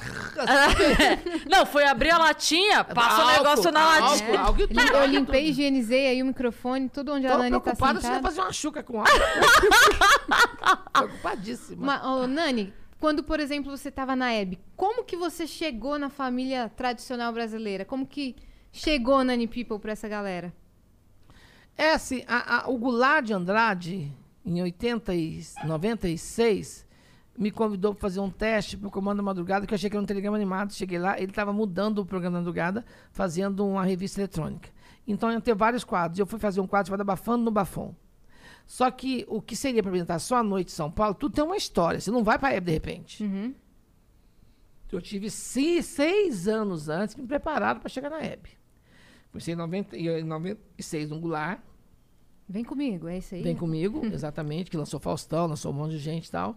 E aí depois, por exemplo, tinha um quadro chamado Backstage, tinha um quadro de culinária, tinha um quadro de entrevista de livro, e eu fiz Abafando no Bafom. Fui fazer a primeira festa no, no Clube Base, aniversário do Marcos Pantera. Quando foi a segunda reportagem que eu fui fazer, eu fui mostrar que dos jardins, na Rua da Consolação, sentido jardins, tínhamos quatro quarteirões, era um quadrilátero de, de, de casas noturnas GLS. Uhum. Começava no Massivo, ia para Alô, Alô, tinha, tem tem a Malícia, tinha o Alegro, tinha o, Pitomba, tinha o Garden, tinha várias casas e restaurantes gays. Aquilo era uma, uma Califórnia gay. Aí fui fazer uma matéria na porta do Clube Massivo, que era um clube desse tamanhinho que bombava. Criou modo, tinha uma gaiola, as pessoas jogavam na gaiola, Sei. tal, tal. E tinha-se essa, essa identidade de ser é, vanguarda, no sentido de, de ser é, GLS. Não era só gay. Ele era, como é que é o nome disso, quando você faz os dois juntos? Ele era... Ele era, não tinha só gay, não era só gay. Era homem, mulher, era Sei. tudo. Enfim, quando eu acendi a câmera, a câmera, o sangão acendeu, mas teve bicha que correu até pro esgoto. Foi um aleluia. O viadeiro saiu correndo, porque tinha muita gente que não podia aparecer. Sim. Ali bateu aquela ficha e falou assim: ó, eu não posso fazer, mostrar isso. Porque tem muita gente que tem um poder de fogo na mão que não pode dar cara a tapa. Sim. E não fiz a matéria. Não pude fazer. Os técnicos foram embora, segunda-feira teve reunião, foi Goulart, o negócio é o seguinte, não tem como mostrar a noite gay. Para se mostrar a noite gay, tem que ser uma noite que seja combinado para isso, se produzir uma festa dentro de uma casa noturna, tem muita gente que tem vida pública, tem cargo público, que não pode aparecer. Sim. Isso em 96. Falei, então faz o seguinte, você mostra o que você quiser. Eu fui e mostrei desde bastidor de teatro, que na época estava a Companhia Baiana de Patifaria, fazendo a Noviça Sebeldes, a Monet no MASP, a uma instalação chamada Arte Cidade, que se pegava o trem na luz e ia para o resto das indústrias Matarazzo, que hoje é tudo cheio de prédio, lá perto da Pedra Week, fizeram a exposição chamada Arte Cidade, se ia parando nas estações, mostrando instalações que os artistas plásticos fizeram. Ganhou uma condecoração por isso. Fui mostrar bastidor de filme pornô. Eu fui contar uma história sobre o Corinthians, que contava desde quando foi feita a primeira reunião do Corinthians na Zé Paulino, até quando eh, se tornou a potência, que é. Comecei a, a matéria na Zé Paulino, contando que a, história, a primeira reunião foi lá. Fui para Parque São Jorge, mostrei a sala dos troféus, o sala dos presidentes. Quando eu cheguei no time, parou o treino. O Luxemburgo parou o treino. eu fui de Malvina Cruella, toda tal. Aí no dia seguinte eu estava em todos os jornais. Começou no Gazeta Esportiva, assim, Drag Queen grava quadro no Parque São Jorge. Quando chegou no Notícias Populares, que era um jornal que você imprimia saia sangue, estava assim, Traveco, a bala timão. Eu fui capa de todos os jornais, eu tenho esses jornais. Fui capa da raça corintiana. A manchete faliu. Saímos todo mundo com a frente de trás. Uma semana depois, o Amorim me ligou. A produção do Amorim me ligou. Ia ter a festa do Miguel Falabella, na boate dele perto daquela praça é, ali da, da. que tem uma feira de antiguidade. A praça no- perto em da Vila Pinheiros. Madalena ali? Em Pinheiros ali. Como é que chama Aham. aquela praça ali, gente? Putz. Aquela praça É, ali. sei. Benedito Calixto. Benedito Calixto, bravo. Ufa. E aí a, a festa ia ter tudo que o Caco Antibes odeia. Ia ter cajuzinho, tal, tal. Eu fui cobrir a festa. Uhum. Ele foi maravilhoso, ele foi querido, tal, tal, tal. Entrevistei artistas e tal. Para Mauri, ele gostou tanto que eu passei a fazer festas do Amauri, que já me apresentou para um outro público VIP que eu até então não tinha acesso. E você queria cobrir festa, eu né? conheci o Rio de Janeiro matérias. fa- fazendo festa na, na, na uma casa que tinha na Lagoa, Rodrigo de Freitas. Entendeu? E eu ia lá e montei na Meli Melô, ia montar com a equipe, que eu montava com a equipe lá, mon- fazia tal, tal, enfim. Fiz coisas lindas na Moni. Fiz a, a- uma festa que teve muito linda, chamada Prêmio Agulha de Ouro, da PAI, que foi na sala, sala São Paulo, que Maria Gabriela apresentou com o Raul Cortez, Clodovil. Clodovil foi a primeira pessoa que me viu e falou assim, ó, Nani People, como você é bela. Vou te falar uma triste realidade. Eu falei, o quê? A televisão não te faz jus. Foi, eu, falei- eu, muito ingênuo, eu falei, mas eu estou começando. Não, não te faz isso com a sua beleza. Você fica estranha na TV. Quando eu vi. E é verdade, eu fico grande na TV. A TV tem que ser magrinha, mignon, para ficar bonita. A TV aumenta tudo três vezes. Eu tenho que estar sempre magra para estar gostosa na TV. Aí fiz agulha de ouro tal. Então, todas essas matérias que eu fui fazendo foram, de certa forma, me aproximando do público brasileiro. Quando a, a, a, a Mauri, a, eu estava na Mauri, o Goulart comprou espaço na Gazeta e passou a ser diário, em São Paulo. E São Paulo, meu amor, é como New York, New York. And I can make it there. I gotta wake up anywhere. Se você ganha São Paulo, você ganha no Brasil inteiro. E aí eu saí do Goulart, do Amauri, que eram matérias esporádicas, que eu fazia no Goulart com um contrato maravilhoso, fazer diário. Foi no Goulart, nessa era da Gazeta, que eu aprendi a pautar, ligar, marcar, chegar, gravar, ajudar na edição. Foi ali que eu aprendi na faculdade o que a faculdade de jornalismo não ensina. Eu aprendi em loco. E fiquei no Goulart na Gazeta, até que ele parou de me pagar. Eu fiquei no Goulart quase um ano e oito meses, um ano, quase dois anos. Eu saí do Goulart, eu tinha comprado meu primeiro apartamento por 35 mil. O Goulart ficou me devendo 18. Saí quietinha, não falei nada com ninguém. Três dias depois eu passei pelo programa da Hebe. Eu já, ti- nesse interino no Goulart, eu já tinha feito fazer Hebe, que eu fui capa da. Fui capa da. Capa não, fui matéria da Marie Claire. Quando a Marie Claire fez sete anos, ela fez sete pecados capitais e colocou na matéria quatro drags que estavam bombando em São Paulo. Teve um tempo em São Paulo que até casamento contratava drag. Quando a noiva saía da igreja e ia pra festa, no inteirinho da festa, passava no lugar para tirar fotos. A gente ficava animando o pessoal do coquetel. Era assim. São Paulo Fashion Week, a gente estava em todas as festas. Então pegou eu, de César, Salete e Verônica. E a matéria foi exatamente uma frase que eu falei: seduzir um homem é fácil, palavra drag queen. Você não seduz na luxúria, você seduz no cartão de crédito, mas você seduz. no amor e na guerra vale tudo, Tudo. querida. Todo mundo tem seu preço. De um jeito ou outro, o bofe vai tombar, entendeu? Vai deitar. Resumindo, é cruel isso, mas é real. É real. Você seduz ou na luxúria ou no cartão. É assim, todo mundo tem seu preço.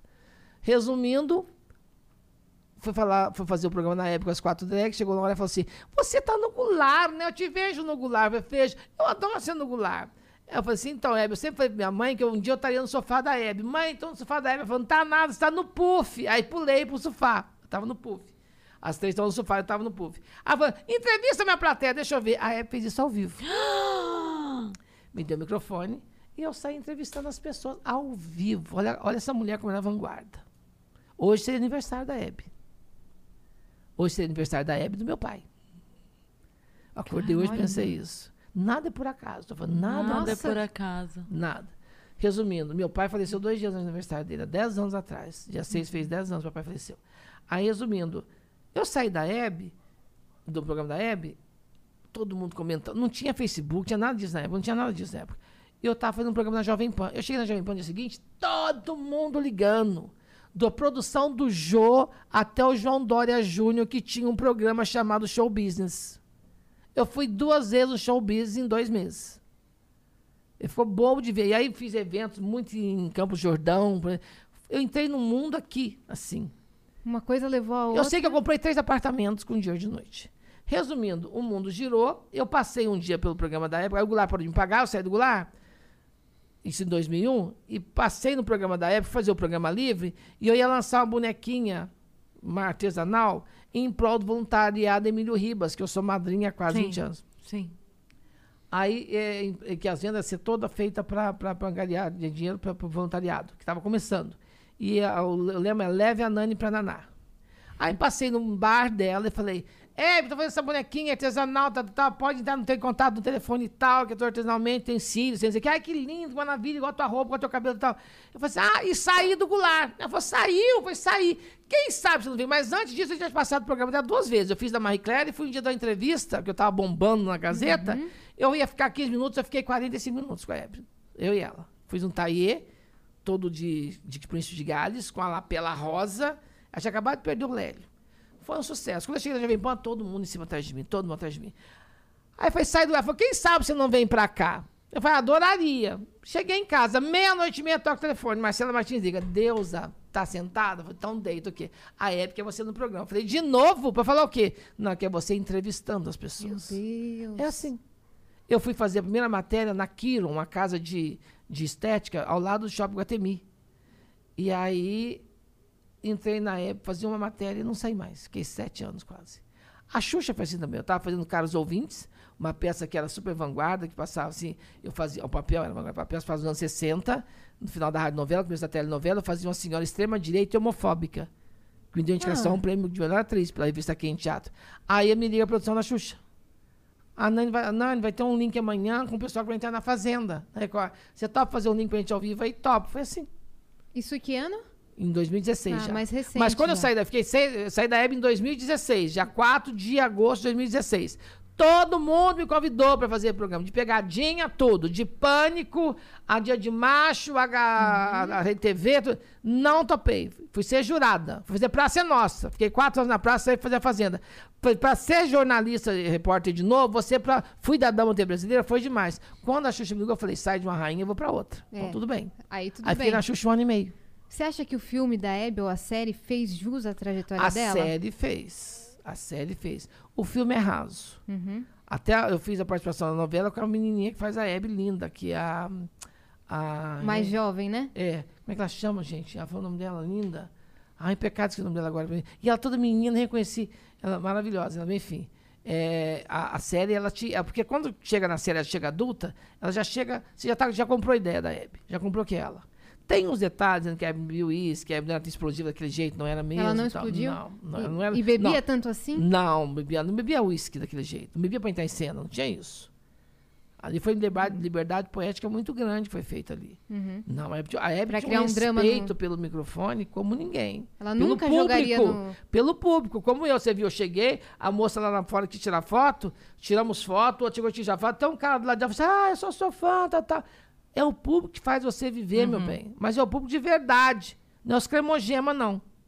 Nani, eu queria. Eu, eu preciso respeitar teu horário. Eu sei que você tá a aí. tem que ir embora. Nossa, É. é verdade, tem que ir embora. É, a gente tem aqui uns superchats da galera que mandaram os seus, os seus comentários e perguntas. Temos? E temos. Opa. Mas antes disso, eu queria é, te pedir para deixar dois recados. Para quem tá assistindo a gente ou ouvindo, né? Não sei em que, em que meio a pessoa está tendo contato aqui com o Vênus. Mas, é, como você falou, e eu já te ouvi falar sobre isso várias vezes, é, que toda a tua base, toda a tua força veio de uma mãe que soube como lidar. Né, com, com aquela situação que ela se deparou, que ela comprou tua briga e que foi com você. Então, eu tenho certeza que a gente tem muitos pais e mães assistindo a gente que de repente ficam assim, e aí, o que eu faço, como eu lido? Eu queria que você deixasse esse recado. E também, para quem está vivendo essa situação, eu recebi semana passada um recado de um ouvinte lá na rádio falando é, que, enfim, que recebe, que vive essa situação, que ele não pode se assumir para a família e que ele tem pensamentos ruins o tempo todo e que a gente, por Eu duas tive horas. pensamento ruim. Eu, Eu isso, assim. acredito, eu acredito. Então eu queria que você Não, falasse com mas essas o fato de pessoas. eu ter tido uma mãe maravilhosa que me empoderou não me tirou o fardo da Via Cruz que eu tive que carregar. Claro, claro. Eu cheguei em São Paulo só com dinheiro de vinda, não tive família para me ajudar, nada disso. Eu não tive essa. Uhum. Ai, mamãe bancava. Nunca tive isso. Eu vi com dinheiro de vinda que eu tinha conseguido pedir ó, acerto de contas do, do, da transportadora que trabalhava como auxiliar de escritório, vi com dinheiro contado de vinda. Por isso que até viver de teatro eu fui camareira, eu fui bilheteira, eu fui contra-regra, fui diretor de cena, eu fui é, baruma no Piu Piu Piu, barman no Piu Piu, fui no Café Piu Piu, bar de música ao vivo, Sei. fui também na roleta, fui caixa, fui vendedor de São Caetano, fui passadeira de roupa de república. Porque naquele tempo as pessoas trabalhavam de manhã e de noite em, compensação nos bancos. E eu morava no apartamento, tinha três apartamentos, tinha uma moçada, uns, uns boy, que, uns boys que trabalhavam na, no- em bancos, dois horários. Então eles tinham que usar muita camisa. Eu passava, num apartamento, eu passava, cheguei a passar 46 camisas. Eu, então eu ganhava dinheiro com isso. Engraçado, porque hoje as pessoas E quem chegam... vê, acha que não, a Nani nasceu É, famosa. é não, isso. eu cheguei uma pobre diaba em São Paulo, pobre diaba mesmo, cheguei Uhum. um dia de vinda. E tive a ousadia de usar a minha chance de fazer o teatro para poder circular nos outros caminhos, que eu fui fazer rádio, TV, cinema e tal. E nunca ninguém falou, é assim que se faz, já toma, faz. E foi fa- fazer fazendo. Sim. E nem sempre é fácil, nem sempre é. Ai, você, você cheguei na Globo, você assim, não, eu demorei 50 anos para chegar na Globo. Cheguei, a pessoa demorou, não demorei, cheguei na hora certa, É. cheguei preparada, embasada. Fiz uma declaração no, no, no Instagram, pra Lília, que é a minha grande inspiração, que é Rogério, Lília Cabral e Fá de Belém. Até a Fafá fiz nossa foto também. Eu fiz uma coisa linda pra Lília, que foi linda, que foi a declaração, que eu quero que vocês tenham pessoas que te inspirem. Foi a todas as mulheres que moldaram, ensinaram e viabilizaram minha escalada day by day. Meu carinho, amor e gratidão de coração. Que vocês encontrem mulheres que norteiem seus caminhos, como Lília Cabral norteou e norteia os meus. Amada Lília, obrigada por tanta luz em tempos tão escuros. Feliz dia, obscuros. Feliz dia Nacional das Mulheres. Essa que é uma coisa linda. Nani, querida, você... Ela respondeu depois, que eu fiz de madrugada. Que eu, e outra coisa, eu não posso, na hora do almoço, eu posso de madrugada, eu posso quando tem vontade. Um dia a Maísa falou, minha amiga, você posta qualquer hora? Posso qualquer hora. O Instagram é meu, o pensamento é meu, eu posto quando tenho vontade. Vem, eu vou postando. É desse jeito que funciona. Então, assim, eu, eu, eu acho que quando você faz com espontaneidade, não tem por que essa. essa, essa, essa como é que eu vou falar? Essa. Essa, essa preocupação, esse pudor. quando você proíbe. Entendeu? Não tem que ter Essa isso. regra, regra. cagar regra. Nani, querida, você me inspira todos os dias. Uma mulher deve ser amada, admirada, e é o que acontece com você. Você traz alegria, talento, esperança. Você é muito importante nas nossas vidas como mulher. Beijo, querida amiga, e sigamos sempre juntas. Isso não tem dinheiro que pague. A mulher que eu me inspirei há 34 anos atrás. E hoje a gente é amiga e fala, isso não aconteceu.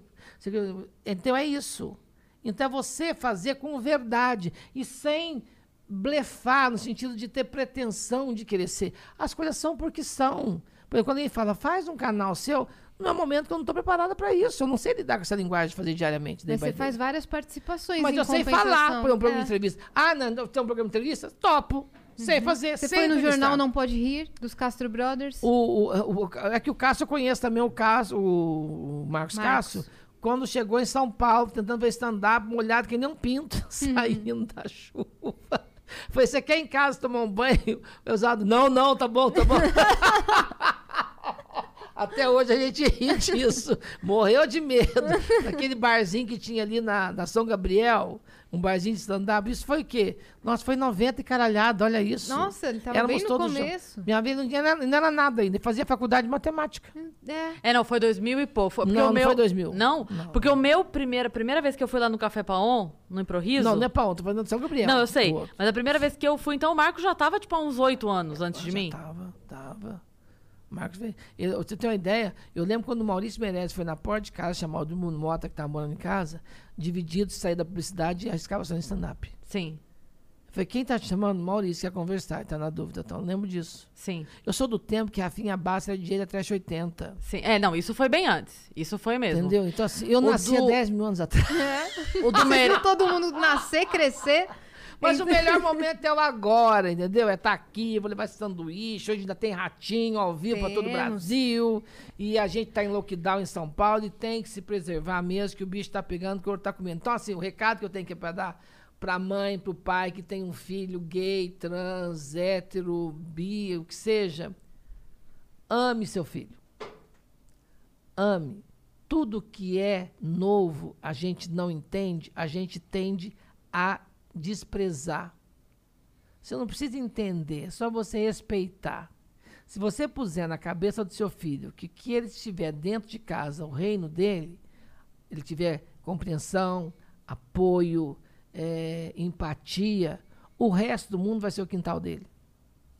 Então, assim, esse meu irmão que me ligou, por exemplo, eh, ele assumiu o lugar do meu pai. Ele, quando casou-se, ele casou há mais de 40 anos atrás, o primeiro casamento dele. Eu fui padrinho da primeira filha dele.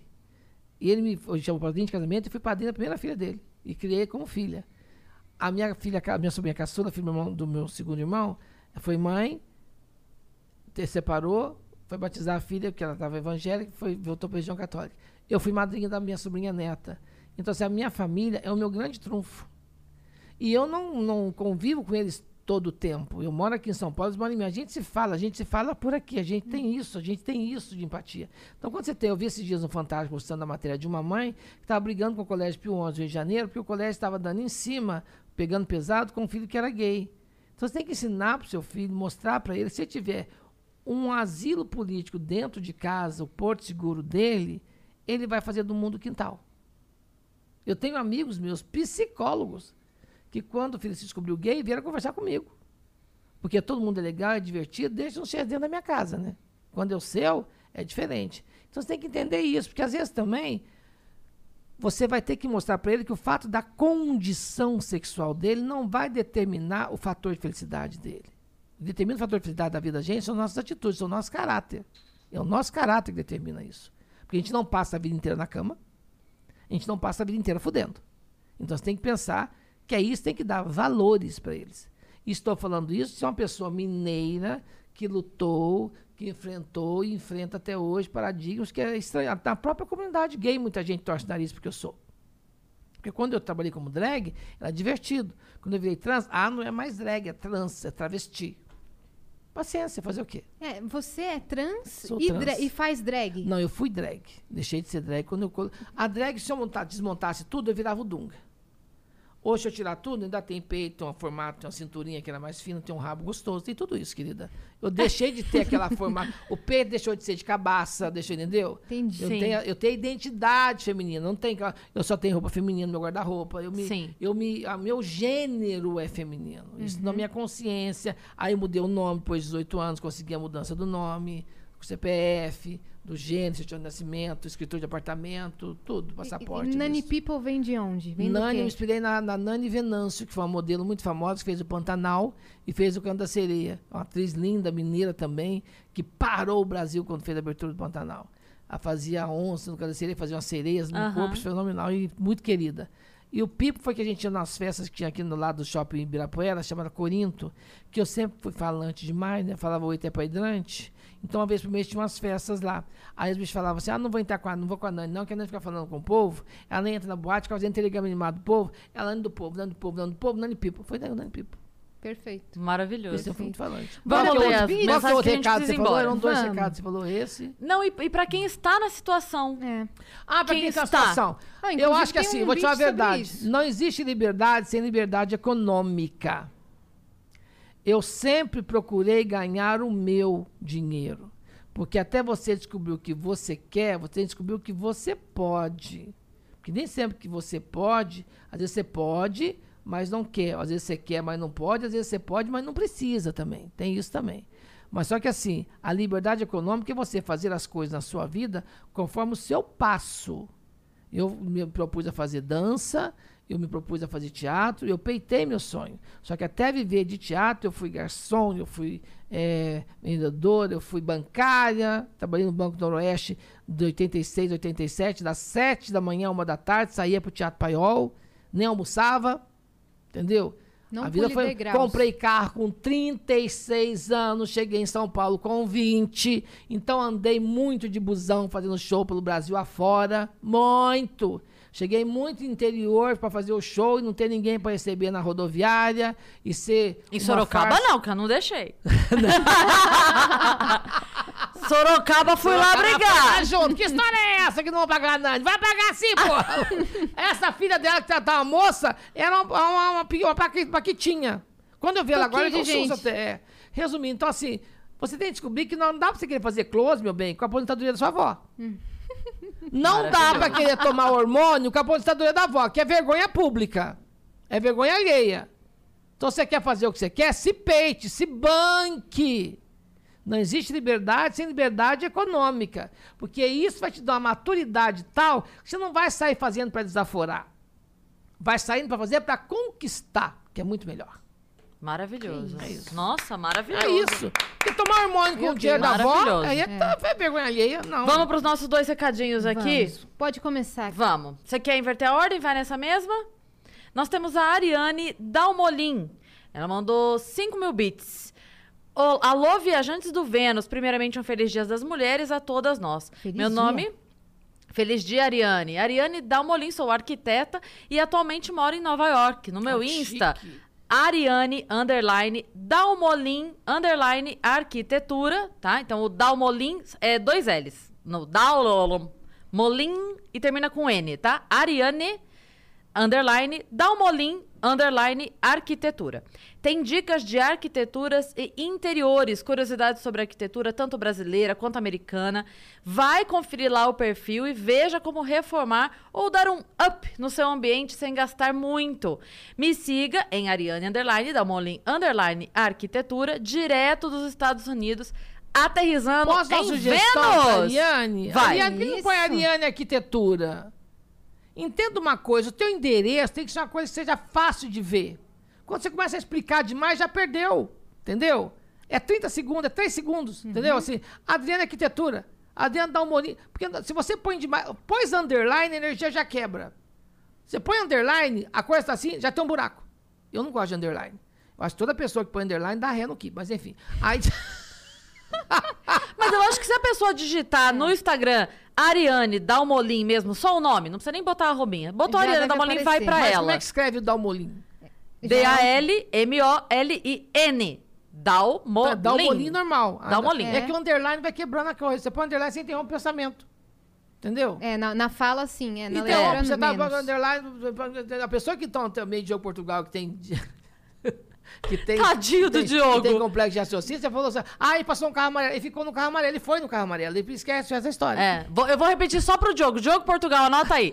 É Ariane Dalmolin Arquitetura. Pronto, agora o Diogo Pronto, agora pegou. Agora ele- underline, entra onde underline? Entre cada palavra. Ariane, underline, Dalmolin, underline, arquitetura. Arquitetura brasileira, Eu ia fazer um show nos. Estados Unidos pra comunidade brasileira, que inclusive tem muita gente portugal nos Estados Unidos. Ia fazer também. Já convida a Ariane. Pois Olha é, mas aí. agora, Ariane. mãe, a gente tá proibido de chegar perto. Ariane, preciso de um projeto de tiver um arquitetura. Na verdade, eu preciso de um projeto de arquitetura quando eu tiver o apartamento e assim que eu puder comprar os móveis. Que eu não sei se você sabe, Ariane. Mas eu tô meio que sem móveis agora, mas eu vou resolver caso. esse negócio. Ariane, quando eu me mudar, também quero suas dicas. É vou isso, seguir. é então isso. sigam a Ariane Dalmolin, e ainda com a dica de, de marketing de Nani People. Uhum. Vamos pra próxima. Eu não vou ler o nome da pessoa, porque, né? Olá, Por causa da Nani. pergunta. Por causa da pergunta. A pergunta é muito capciosa? É, Olá, Nani. Como superar a timidez de atuar e sair do armário? Eu sou uma drag queen. Tá tudo bem lá embaixo, será? Eu sou uma drag queen no. O que é isso? eu sou uma drag queen no corpo de uma mulher. Me dê um conselho, por favor. Você é Quantos anos ela maravilhosa. tem? Não falou idade. Não falou é, amor, idade. Tudo vem com o tempo. A maturidade vai, vai, te, vai te encorajando, né? A maturidade, as suas atitudes, seus atos vão te encorajando. Porque quando você quer ser, você decide ter essa natureza, você não vai. Ah, fulano virou. Não é que fulano virou. Ele teve coragem de colocar em prática a natureza que ele se sentia identificado. É só isso que aconteceu. Ninguém vira. Você já sabe que você é. Só que você peita ou não a história de você, tanto porque tem, tem uma série de fatores, né? Tem o fator econômico do investimento, do, do- do- da produção. Tem tudo isso também, entendeu? Então você vai se dando o direito de. Eu tenho sido chamado há muito para fazer palestras em empresas que estão tendo um número cada vez maior de funcionários que estão dando vazão, estão dando asas à sua condição sexual. Então, fui chamado, por exemplo, para a Unimed de Campinas, fiz o Banco de Nova York, fazer agora uma empresa de, de aço no interior de Minas Gerais. Uma indústria de aço me chamou. Então, assim, eu tenho feito muito que eu conto a minha história. Como é que lidar, como é que se lida com esse novo universo? As pessoas estão tendo coragem de ser quem são, entendeu? Ninguém está fazendo para constar. Então, as empresas estão tendo que se adaptar, porque isso envolve o quê? Envolve até o plano de saúde que está pondo como o, o companheiro, como dependente do plano. Sim, claro. Então, sendo chamado para isso. você acha que na TV você ser LGBTQ pode estragar a sua carreira, em alguns casos? Em alguns casos, depende de como você faz. Tem tantos atores que assumem isso e são tão respeitados? Tem. O ator é bom? Tem. Tem sim. Tem muitos que o ator é bom, bom, bom mesmo. O talento tá à frente. O talento vem sempre na frente. Entendi, porque não sei quem É que às vezes o cara não é bom ator, só é bonito, aí não se garante. Ah, tá. Entendeu? É, não sei quem que veio conversar com a gente aqui que falou que na TV ninguém, ninguém se assume Ah, porque perde emprego. Não, não é assim não, porque não, é bom ator. Porque se for um bom ator, ele vai ser de qualquer coisa. O jesuíta. O jesuíta é um puta ator e ele assume a bissexualidade numa boa. Vai estrear, vai, ser, vai fazer agora Pantanal. O jesuíta é um puta ator, super ator. E ele assume francamente a. a- É, a- o talento a- vai na frente de tudo, Vai, né? O talento é frente de tudo, gente. Quando tem talento, acho isso. acabou. É isso. Assim. Nani, eu, eu sei que você precisa ir, É, eu e só não essa quero te pergunta, não tem pergunta mais nenhuma, só isso acabou? Não, Não desaforo. Vitão, nada. Nos comentários tiveram, agora... É, nos Que comentários... da- comentário? Que comentário? Ah, putz, Fala. aí é o Vitão que Fala, tá... Vitão. Vai, Vitão, da conta linguagem pra- neutra. foi da linguagem neutra, não foi, Vitão? Porque os caras pagarem pra fazer desaforo, eles não vão. É, não vão, não vão. Fala, Aí... Vitão. Só mensagem de amor encontrei. Mas não teve nenhum Ah, desaforo. sério? Mentira. Vitão. Não desaforo? Tá O vendo, chat Nani? deve estar rindo. E só. me adiciona lá no Instagram, gente. Me Segue arroba Nani People. Siga-me, tá bom, gente? Um beijo. quero te dizer o Feliz Dia das seguinte. mulheres pra vocês, pra vocês, inspiradoras, musas. E sabe, como disse Simone de. Beauvoir, não se nasce mulher, torna-se. Então, torne-se cada dia a mulher incrível que você quer ser. Você se olhar no espelho e falar, se eu fosse bofe, eu me comia. Eu quero te Se dizer eu fosse que mulher, eu me comia também. você falou que, é, que você deseja que as mulheres tenham sorte de terem mulheres inspiradoras e a gente teve a sorte hoje de ter uma a mais inspiradora possível aqui com a gente. Muito obrigada Essa por esse papo maravilhoso. Gente. Obrigado. Era uma É, data especial é. que a gente escolheu a dedo. E eu, ela vai ter começado às 5, mas por problemas técnicos aqui, burocráticos, a gente começou uma hora depois. É. Não tem Foi isso, problema. entendeu? Mas foi Foi ótimo. Mas foi intenso igual. Foi uma aula. Foi ótimo, foi ótimo. Obrigado, Uma muito aula. obrigado, Obrigada, gente. Beijo. Um beijo. E você que tá aí assistindo, já curte, comenta, se inscreve no canal se você ainda não tá inscrito, porque estamos rumo a 200 mil 200 mil viajantes. viajantes. Vem com a gente. Beijo. Vem com a gente.